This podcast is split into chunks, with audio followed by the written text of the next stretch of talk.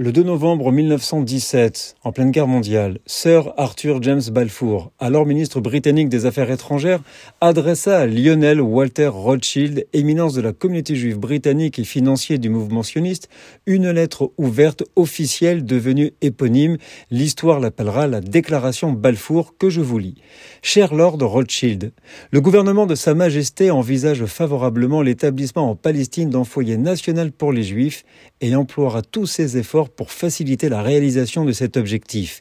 Étant clairement entendu que rien ne sera fait qui puisse porter atteinte soit aux droits civiques et religieux des collectivités non juives existant en Palestine, soit aux droits et au statut politique dont les juifs disposent dans tout autre pays.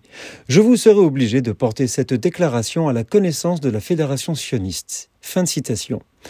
À l'origine, le mandat britannique incluait non seulement la Judée-Samarie, mais aussi la rive droite du Jourdain, devenue depuis la Jordanie.